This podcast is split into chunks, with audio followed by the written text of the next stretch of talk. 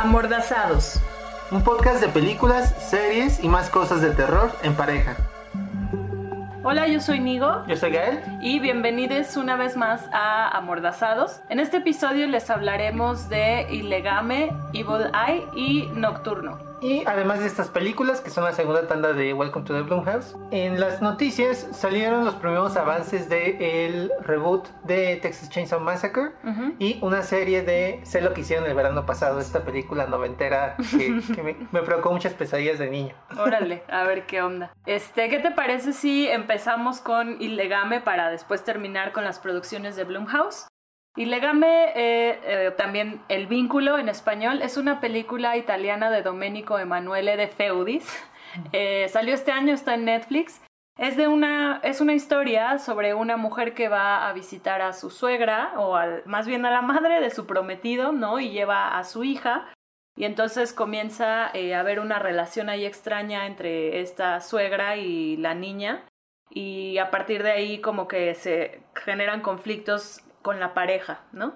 Sí, tiene este asunto de que, eh, bueno, ocurre como en una zona de provincia, y una casa ahí vieja, como muy alejada de, del resto de, pues, del pueblo y demás. Entonces, eh, pues de repente la protagonista ve a eh, la, su suegra, o bueno, su futura suegra, digamos, que está haciendo ahí como cosas extrañas, ahí medio como si fuera un asunto de brujería y demás. De hecho, tiene una vibra que me recordó muchísimo a esta película mexicana que nos gusta mucho, este, La tía Alejandra de sí, Sí, tiene este asunto también ahí como de, de la abuela que no sabes muy bien qué, qué, está haciendo ahí cuando se encierra en su cuarto, ¿no? Ajá, fíjate que justo por esa, yo creo, o sea, inmediatamente lo relacioné con la tía Alejandra, fue que como que de pronto no entendía el personaje porque yo me estaba aferrando a, lo que tenía en mi cabeza, ¿no? De lo que es la tía Alejandra y decía como, pero ¿cómo? O sea, la señora es buena, es mala, no entiendo, porque yo estaba esperando, ¿no? Como, ah, es la tía Alejandra, pero en Italia, ¿no? Y pues no, este, la verdad es que es una película eh, bastante gringa. Sí, creo que, eh, bueno, justo hablábamos de que no hemos hablado aquí mucho de pues cine de terror italiano. Pero cuando escuchas cine de terror italiano inmediatamente piensas ya en Mario Baba, piensas en Argento y está como esta idea del eh, pues este el giallo, eh, pues ese tipo como de material muy exagerado, muy cargado, como muy con mucho estilo, digamos, aunque siento que esa expresión no significa nada, pero no sé cómo decirlo de otra forma. Y en este caso sí me parece una película muy gringa, la verdad. O sea, creo que es una producción tipo, pues, no sé si ya sea aceptable como decirlo como si fuera un género, pero es tipo de terror del conjuro, ¿no? O sea, como un tipo de terror pensado como si fuera una especie de blockbuster, eh, con muchos scare jumps, el asunto de la posesión. Eh, pues todos estos elementos que hablan más sobre, pues una película como muy tradicional, eh, moderna, más que ya meterte como con el asunto de la tradición del sur de Italia y demás. me, parece que esos nada más son como pretextos para meter ahí esta historia y no me parece que sea como algo de que, que estilísticamente refleje como una forma distinta de ver el, el cine de terror, ¿no? O sea, los actores son italianos, todo está en italiano, pero sí me transmite esa vibra de, ah, es un producto hecho para exportarse, ¿no? Como dijimos en un momento de este Belzebú, por ejemplo. Ajá, de hecho, mientras mencionabas todo eso, inmediatamente pensé en Belzebú también, ¿no? Y sabes que como que yo me voy dando cuenta que a lo mejor estos temas de posesiones satánicas o posesiones fantásticas o posesiones de cualquier tipo no son mi cosa, mi no sé cómo, cómo decir eso sin sí, tu fuerte. Ajá, eso, porque salvo el exorcista que de verdad porque es el exorcista, ¿no? Este, pienso en, en otras películas que, que, se basan como en este tipo de narrativas y no me encanta. Tal vez puede ser un conflicto como ya personal de, güey, me caga que la solución sea la religión, ¿sabes? o sea, como la única forma de salvarme sabiendo rezar, así. No, güey, no lo sé. Ya valí madres. Ya valí madres, ¿no? Es muy poco esperanzador, aunque pareciera lo contrario. Pero sí, digo, independientemente de mis gustos y de lo que yo piense, me parece que eh, es una apuesta bien hecha, cumple con lo que busca. El maquillaje a mí me pareció muy bueno, la verdad. Este, las actuaciones, no sé, ahí, o ibas a agregar algo. No, o sea, justo te iba eh, a comentar que el decir es una producción tipo El Conjuro, no estoy tratando de decir como de hacerla menos. Ah, Yo soy súper fan del Conjuro. Más bien era como hablar de estas producciones que se ven caras y bien hechas y pues cumplidoras totalmente, ¿no? Este tipo de películas que igual, pues eso, la ves en Netflix. Yo, por ejemplo, si lo hubiéramos ido a ver al cine, hubiera dicho, ah, Estaban buenas palomitas.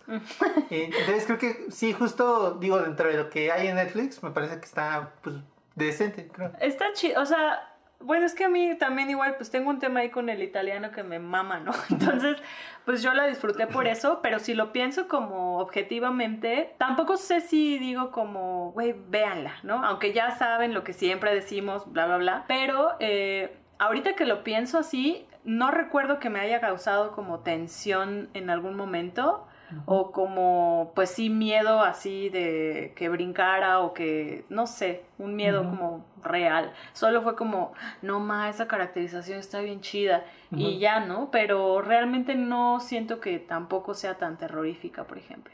Sí, creo que eh, sí le falta un poquito esos elementos. Sí, ahorita que lo dices también no recuerdo un momento que haya saltado o algún pues sí, algún susto como muy memorable.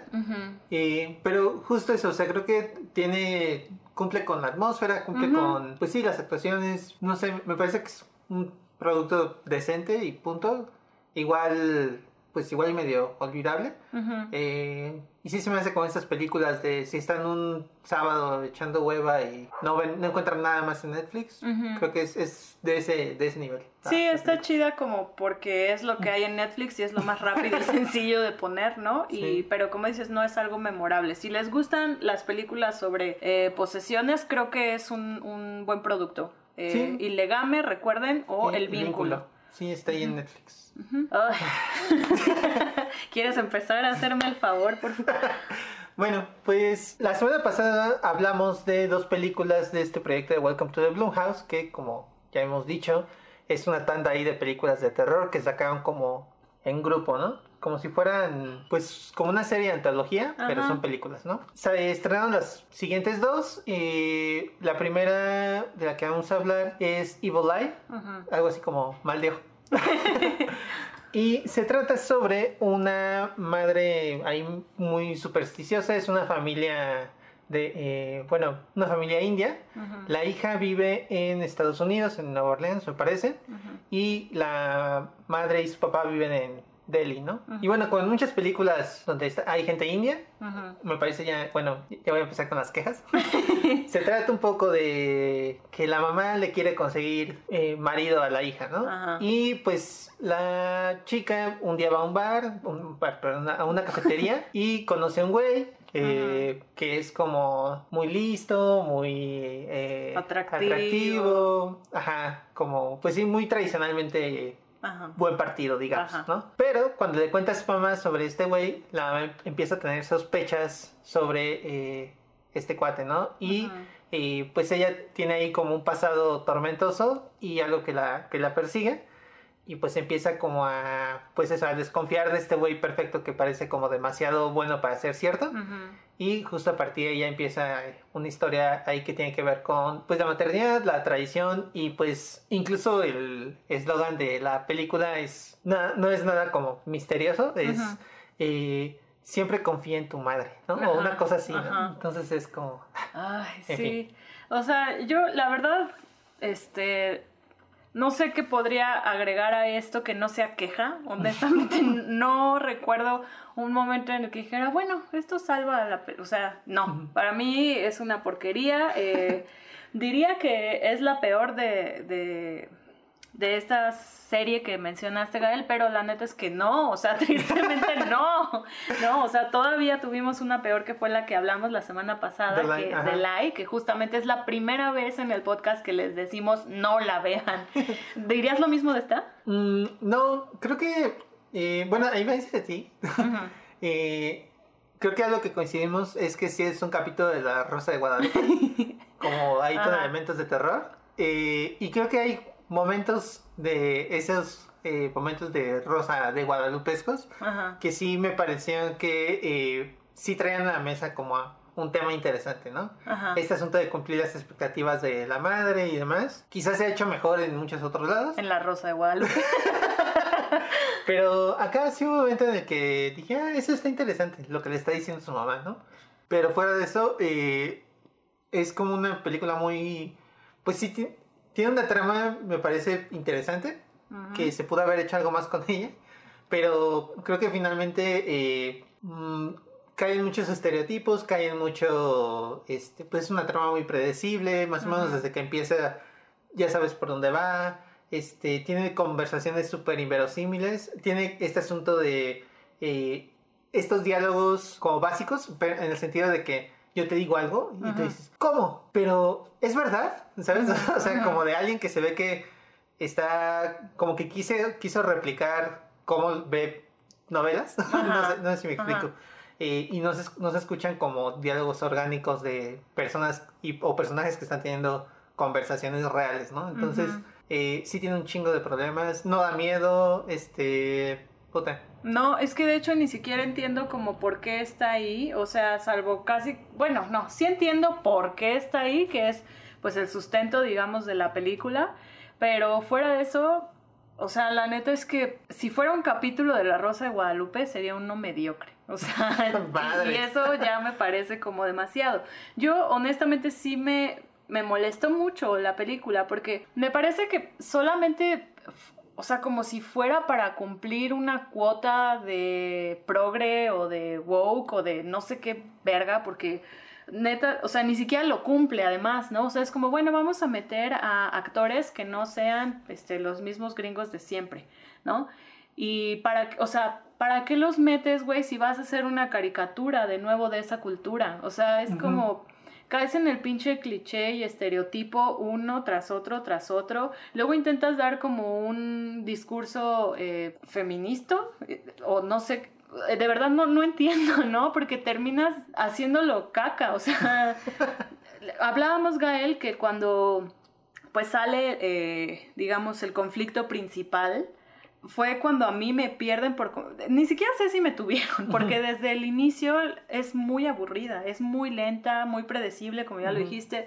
Y luego llega el conflicto y es como, ah, puta madre, ¿no? Porque dices, güey, cualquiera de las soluciones posibles me hace enojar porque está mal. O sea, está muy mal. no sé, o sea... Pero no sé si puedes como explicar, sin ser tan spoilerosa, pero ¿a qué te refieres con que todas las decisiones están Sí, pues no creo que sea spoiler porque es predecible, ¿no? Pero mm, lo que pasa, el conflicto principal, digamos, sin justamente eh, meterme ya con los pedos de, la sorpresa que tiene la película preparada para ustedes, eh, es la mamá está buscándole un marido a su hija de 29 años, ¿no? O sea, porque es incapaz y es una niña y pobrecita no va a saber elegir. Y además le urge casarse, obvio, también a ella, ¿no? Porque pobrecita hacer una quedada. La mamá le está buscando una pareja, ¿no? Y la chica eh, pues decide ceder a la presión de su madre y complacerla en todo. Y después pasa que, como mencionas, conoce en, en, un café a otra persona que no es quien le eligió su madre, ¿no? Y la mamá empieza a desconfiar.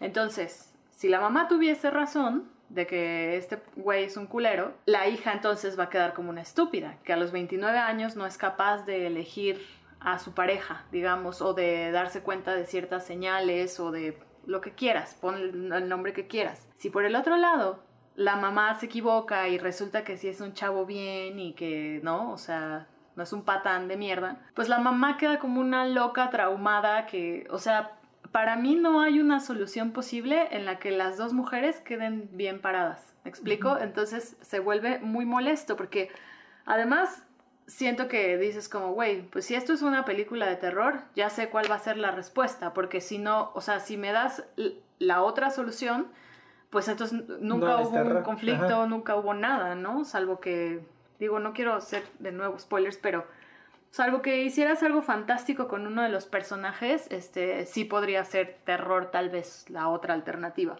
Entonces, pues no sé, o sea, lo único que yo creería que es rescatable, si es que algo puedo mencionar, me gusta, eh, bueno, no me gusta que hayan abusado a la madre, ¿no? O violentado o lo que sea, pero cuando cuenta eh, la historia de este trauma que tiene, ella menciona que la pareja con la que tuvo malas experiencias y que le generó este trauma, pues todo el mundo lo veía como eh, el mejor hombre del mundo, ¿no? Porque era este hombre con poder adquisitivo, reconocido en la sociedad, que tenía eh, clase y estas pendejadas que se evalúan positivamente, ¿no? Y resulta que pues en la intimidad pues es un pendejo. Entonces creo que a mí eso me gusta porque al final de cuentas es como hablar de esta narrativa de, güey, la persona que tú crees que tu amigo es bien chido, que no, mi amigo nunca va a hacer eso, no, ¿cómo crees que mi amigo es capaz de... Pues sí lo es, güey. O sea, no porque en lo público sea una persona buena onda, va a resultar que no puede ser un golpeador, un violador, un abusador, lo que quieras, ¿no? Porque normalmente se retrata como, no, es que él no es un hombre, es un monstruo, y es como... No, güey, o sea, sí es un hombre, pero es un hombre mierda, ¿no? Y ya punto. Entonces creo que esa es como la única parte de la película que si acaso podría decir, ah, ok, ese mensaje está chido. Aunque después ya no sé si se sigue manteniendo ese discurso, ¿no? Entonces es como, como que, o sea, siento que te están así dando como, ay, toma, y toma, y toma, y de pronto te lo quitan todo, ¿no? Como, ah, ¿creías que iba a ser bueno? No, mi reina, regrésate, ¿no? O sea, como que te van construyendo una cosa y te la cortan en seco, de, no, ya ahora voy por esta otra línea.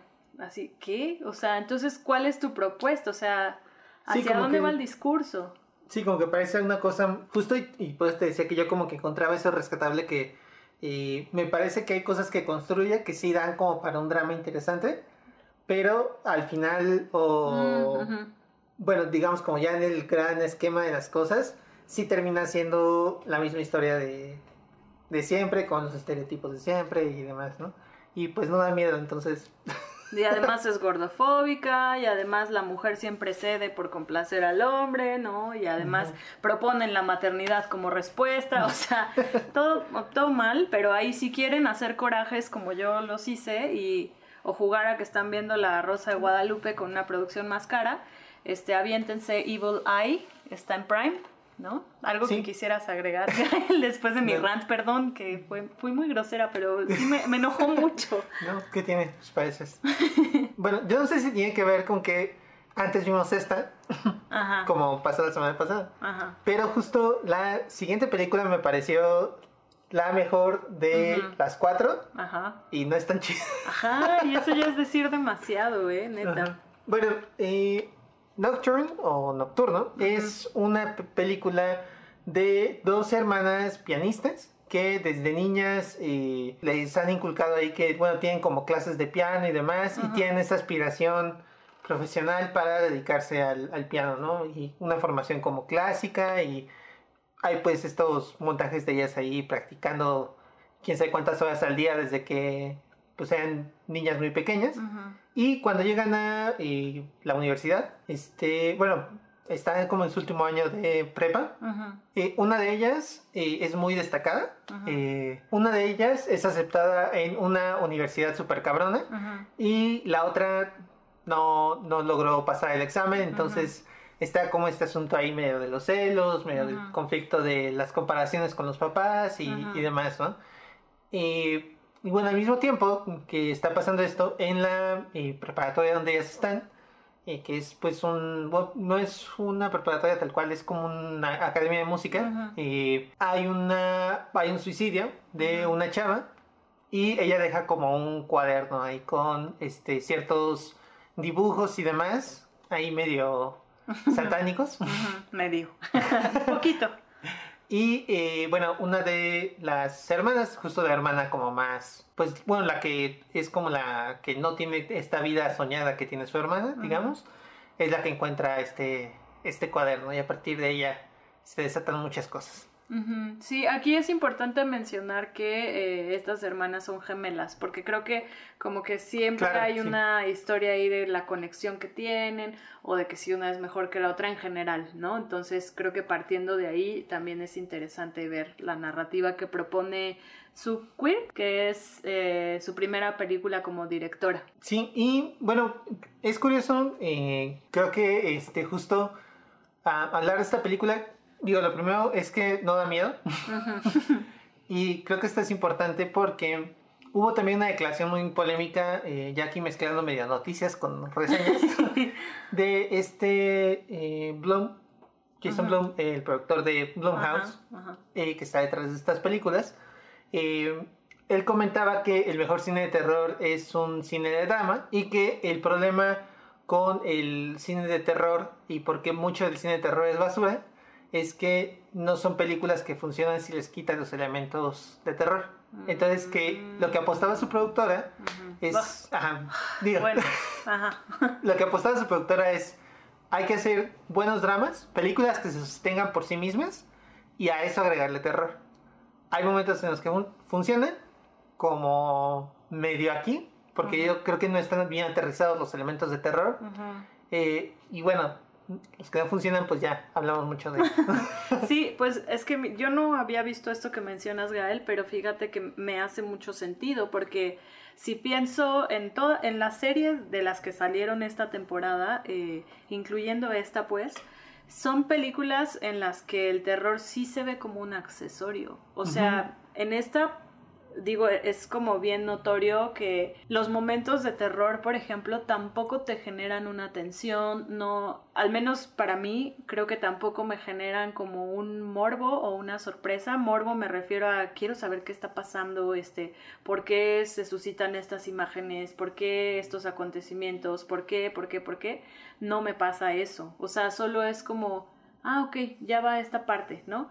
Eh, lo que sea, como no sé, ah, bueno, ahora la hermana va a hacer esto, ah, bueno, ahora la otra hermana no va a hacer esto. Entonces, como que ya es un poco predecible, ¿no? y, y, no es que esté mal ser predecible, el, el, el problema creo es que no son como elementos fuertes porque no son elementos principales como lo mencionas ahorita y sí se nota muchísimo. O sea, a diferencia de las otras, creo que es la mejor eh, la atmósfera está muy chida. A mí me encanta esta actriz eh, Sydney Sweeney, que salió de hecho en Euforia, ¿no? Pero, pues, y ya, ¿no? O sea, está ahí. Creo que te lo mencionaba Gael. A mí me parece que mejor hubieran hecho como una serie en la que hicieran capítulos independientes más cortitos, en los que perfectamente, perfectamente podrían resolver los conflictos que están presentando y a lo mejor hasta hubieran podido aterrizar mejor los elementos de terror. No sé qué pienses tú. Sí, justo creo que es una historia que se presta mucho como este asunto ahí muy adolescente. Digo, además aprovechando que tienes a una actriz que estuvo en Euphoria y demás. Eh, pues sí, y, creo que justo esos dramas eh, son mucho más interesantes que como tal el elemento de terror subyacente que además es súper predecible. O sea, en cuanto la ves, en, los primeros 10 minutos ya sabes en qué va a terminar, ¿no? Eh, ahí creo que no hay como mucha sorpresa, es así. Pues es una película muy básica en su trama, me parece, que no me parece que esté totalmente mal, porque creo que, eh, bueno, sobre todo esta Sidney Sweeney la carga muy bien la película. Sí, cabrón. Eh, sí, lo hace muy bien ella y creo que en general como que el cast está muy chido, o sea, hacen bien su chamba. Y a mí una cosa que sí me, me molesta mucho de la película es que creo que estaba hecha para tener una mejor fotografía de la que tiene. Ajá. Porque tiene ciertos momentos en los que la iluminación está bien culera. Bueno, es lo que tú apreciaste y me comentabas. Y pues sí, ¿no? O sea, de repente eh, hay estas escenas en las que sabes que si alguien más hubiera metido una mano como más cuidada, eh, si hubiera hecho algo pues más interesante, o sea, más cuidado, eh, incluso pensé en un momento como tipo película, o sea, si tuviera, hubiera tenido una fotografía como de estas de A24, bueno, esta, esta productora ahí independiente, si hubiera eh, aterrizado mucho mejor la, película, incluso sin los sustos. Creo que hubiera sido una mejor película de drama. y acá creo que se queda corta en este tipo de cosas de, pues de eso, de valores de producción, de que hay un intento de jumpscare que es fatal, o sea, está, digo, el maquillaje está culero, todo está mal en esa, en esa escena. Bueno, el CGI supongo que es, está muy culero, eh, no es sorprendente, o sea, no es como pues eso, creo que intenta hacer un jumpscare y no le sale. Y ese tipo de cositas sí se queda como muy en la línea. Pero, y la verdad, y digo, a lo mejor influye el hecho de que todas las demás fueron como muy mediocres. Pero esta sí, eh, al menos sí me hace interesarme por ver qué más hace esta Sue Kirk. Sí, justamente creo que sí eh, te genera expectativa, ¿no? Como mencionas, a lo mejor hubieran eh, resuelto mejor la estética y puéstole un poquito más al drama. Es que, por ejemplo, yo no tengo pedos con que una película que se anuncia como de terror sea más algo, un pedo psicológico o un drama tipo thriller, o sea, ¿sabes? Como que no soy tan así purista en de que no mames. ¿Dónde está la sangre? Ajá, o sea, me vale madres, ¿no? Mientras te cause como una atmósfera de, ay, o sea, como que con eso está chido. Creo que la intención es buena, pero la ejecución no tanto y tal vez me hubiera gustado que en general la serie, eh, si ya se iba a enfocar en el drama, güeyas bien el drama entonces, ¿no? Sí, aquí, y, creo que también, digo, esta Nocturne eh, aborda temas importantes, eh, relevantes como para la juventud. Eh, el asunto de la presión de, tu, de pues no, bueno, de los papás, de hecho como que sus papás son medio ausentes, pero sí tienen este, eh, pues la presión social de ser el mejor en todo, la presión de las escuelas.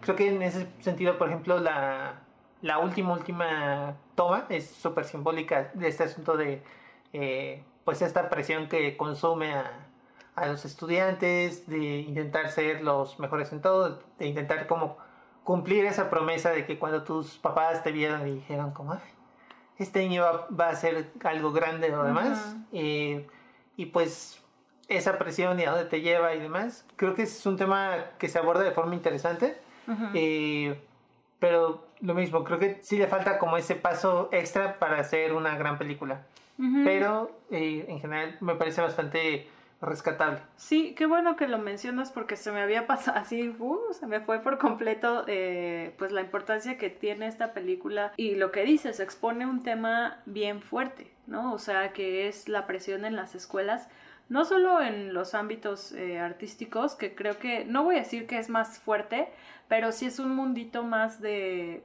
ay, no sé, de famitas y de rockstarcitos pendejos, ¿no? Pero pues sí está cabrón como tanta presión que están cargando todo el tiempo y, y, que además, o sea, ni siquiera tienen como con quién compartirlo, ¿no? Porque tanto profesores como compañeros, o sea, todos están como sumergidos en lo mismo y entonces de pronto es como ya te olvidas de que existes tú, digamos, y vas a seguir aspirando a ser mejor, no solo que tu hermana y que tus compañeros, o sea, sino que tus profesores y, que tus padres y que un chingo de gente que la neta les vale verga, porque al final eso es lo que demuestran sus padres, ¿no? Es como, güey, pues sí, chido, su cotorreo, morras, o sea, nosotros nos vamos de viaje con nuestro dinero, o sea, entonces sí, sí, sí expone un tema chido, este, ya sin profundizar más, porque realmente no creo que dé para más, me gustaría dar como un ranking de la mejor a la peorcita.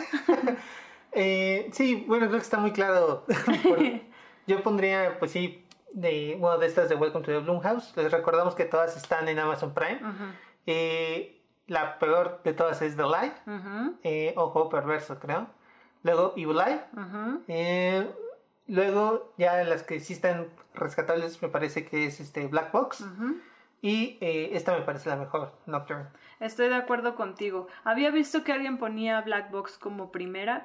Yo ah. diría, sí, está bien. O sea, ahí se van, ¿no? Lo que pasa es que creo que tiene que ver un poquito con qué disfrutes más. O sea, porque ya decíamos, Black Box es como un episodio de Black Mirror. Y entonces si estás como muy adentrado en estas narrativas, pues sí puede ser que, que funcione, porque ahí se van, no es que sí, tampoco es como... Ajá. ¿no? no es tan diferente. Pero bueno, este, esto fue Nocturne de, eh, como ya dijo Gael, esta serie de producciones que hizo Blumhouse para Prime. Pasamos a las noticias.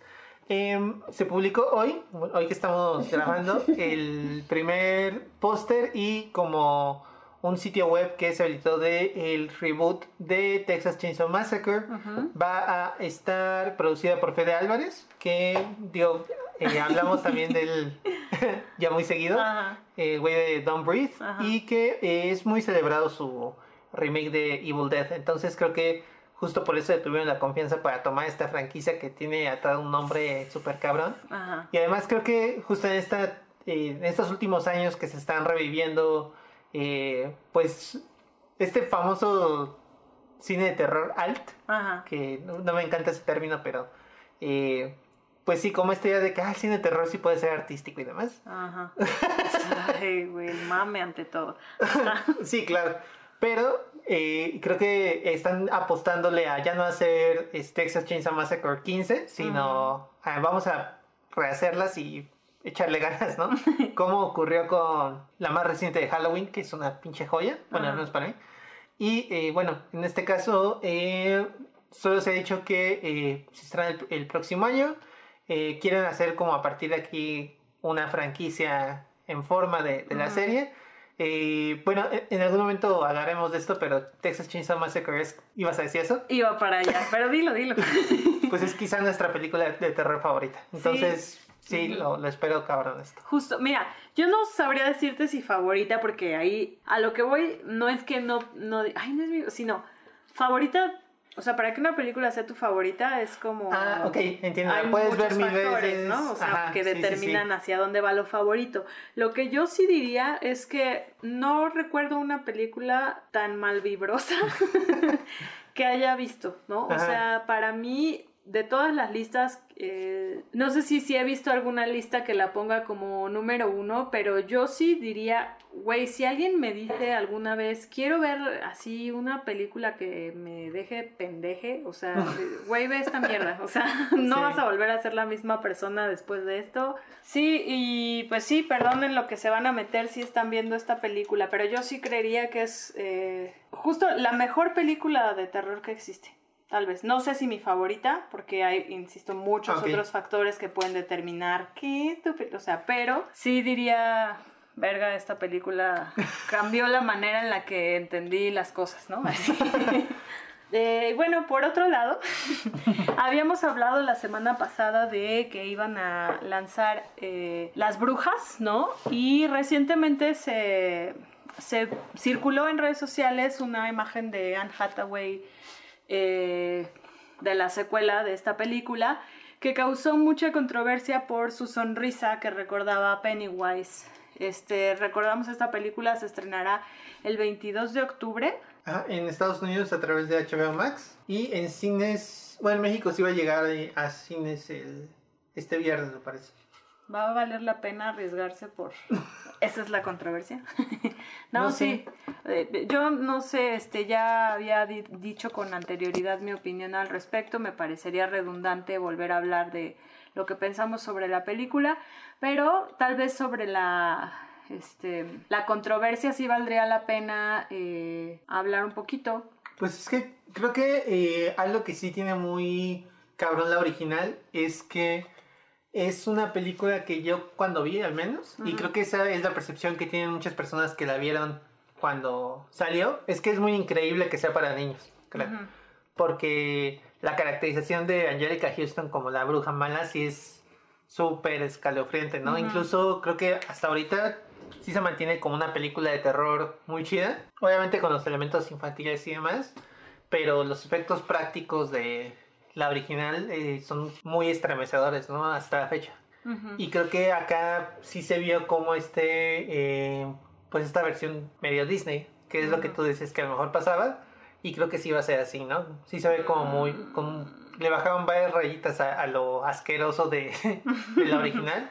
Entonces, pues a ver qué, la verdad ya, o sea, a partir, la verdad, o sea, con esa imagen ya se me quitaron mucho las ganas de verlo. Sí, fíjate que eh, es de estas veces que digo, ay, chale, que tuve razón, porque, pues lo que decíamos, ¿no? Esta película para mí fue súper importante, pero leía un tweet eh, muy atinado, creo, eh, o pertinente, en el que decían como, a ver, Ramiro, o sea, esta película no, no está dirigida para ti, no te tiene que dar miedo a ti que tienes 30 años, es para niñes que tienen 5 años, déjales vivir en paz sus pinches este, traumas, ¿no? O sea, a ti, tú ya lo tuviste, ya fue tu momento de brillar, despídete, adiós, ¿no? Pero también pienso como, o sea, sí, pero no, porque si pensamos en, en las infancias ahorita, verga, mis sobrinitos o están pinche matando gente en Halo para celular o mamadas así, ¿no? O sea, dudo que eh, la verdad que también se sientan con intimidación ante estas imágenes. Entonces sí digo como, bueno, pero verga, o sea, si tienes cinco años y ves eso, a lo mejor sí, sí tienes una pesadilla, o sea, más bien, si tienes una pesadilla con esa cara de Anne Hathaway a los cinco años, sí me parece que podría ser un trauma, pero lo que dices no es tan asquerosa o, ajá, pues sí, como... Y sí, o sea, creo que tiene razón. eh, o sea, yo no soy de estas personas que dicen como, ay, arruinaron mi infancia porque hicieron esto, ¿no? Porque para empezar es como, pues ya me cansó que hagan remakes de las cosas, ¿no? Entonces, realmente no me importa, pero eh, pues ya no le tengo ganas. O sea, esa es, esa es la cosa. ujú. Pe- Pues, o sea, creo que tiene razón este, esta forma de verlo, ¿no? Es para otro público y pues ya, move on. Si quieres la original, ahí está. Exacto, ¿para qué pues sufres, qué- no? Ujú. ¿La original es cuadrada? ¿No da? Como cuadrado. ¿En formato cuadrado? ¿O es, No. pienso eso porque la vi en Canal Sí. 5? Qué pedo. sí. Ajá. Bueno, pasando mejor ya a otro tema. Eh, Amazon anunció que James Wan de El Conjuro, Saw y demás eh, está produciendo una serie basada en Sé lo que hicieron el verano pasado. Esta película de los 90 que ahí junto con Scream fue como un slasher ahí muy popular. Es una película que yo vi de niño y, bueno, como les decía al principio del podcast, me, me traumó muchísimo porque creo que no tenía edad para verla en ese momento. Y eh, la serie va, va a retomar esta premisa, ¿no? Este grupo de amigos que hicieron algo el verano pasado. Eh, hubo un accidente por ahí y ahora los persigue un asesino.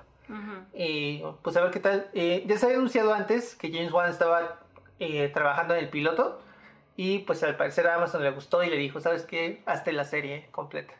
Fíjate, hablando de que estás hasta la madre de que se hagan remakes y reboots y, y, y otros, ¿no? O sea, uno más. Pues ah, la verdad sí estoy expectante.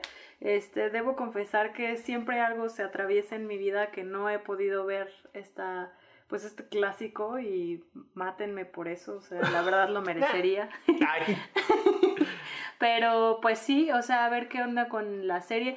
Me da un poquito de miedo que se convierta en este estas series pues adolescentonas, ¿no? Este digo que finalmente pues ya lo mencionamos también en la noticia anterior, pues si es de esa manera, pues no vamos a hacer el público meta y ya no pasa nada, siguiente, ¿no? Y ju- justo hablando de eh, series para adolescentes, eh, Emma Roberts será productora ejecutiva de una serie de vampiros que es para adolescentes y se va a estrenar en Netflix, se llama First Kill.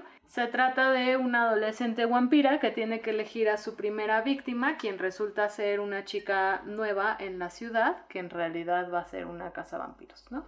Sí, eh, hay por ahí la forma en la que lo pone Netflix. Me da a entender que eh, va a tener una especie de relación, no sé si este, romántica o algo así. Eh, pues bueno, es como una serie adolescente, van a ser ocho capítulos de una hora. Pues creo que es curioso que de, todas las que hemos hablado ahorita en noticias es la única que no es un remake. Entonces, pues a ver qué tal. Sí, pues sí me llama la atención, fíjate, porque normalmente eh, las relaciones sexoafectivas adolescentes creo que últimamente están ahí interesantes.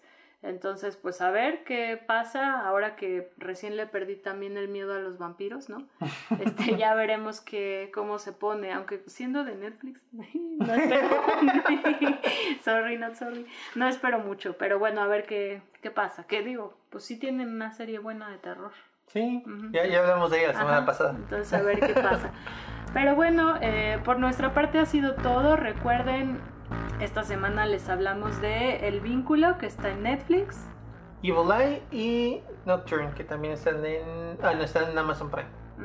Eh, nos volvemos a escuchar la próxima semana, esperadamente el lunes, como debe de ser. Sí, y em, me parece que para la próxima semana tenemos preparado un especial Ah, sobre claro, claro, brujas. sí. Justo, Ahí estén hablando pendientes. de, de esta película de CMX. Y bueno, eh, pues eh, estamos ahí en Twitter como AmordazadoSpod. ujú. El Instagram sigue muerto, como nuestra vida. Así. Y este, pues esto ha sido todo. Yo soy Nigo. Yo soy Gael y muchas gracias por escuchar. Gracias, bye. Bye.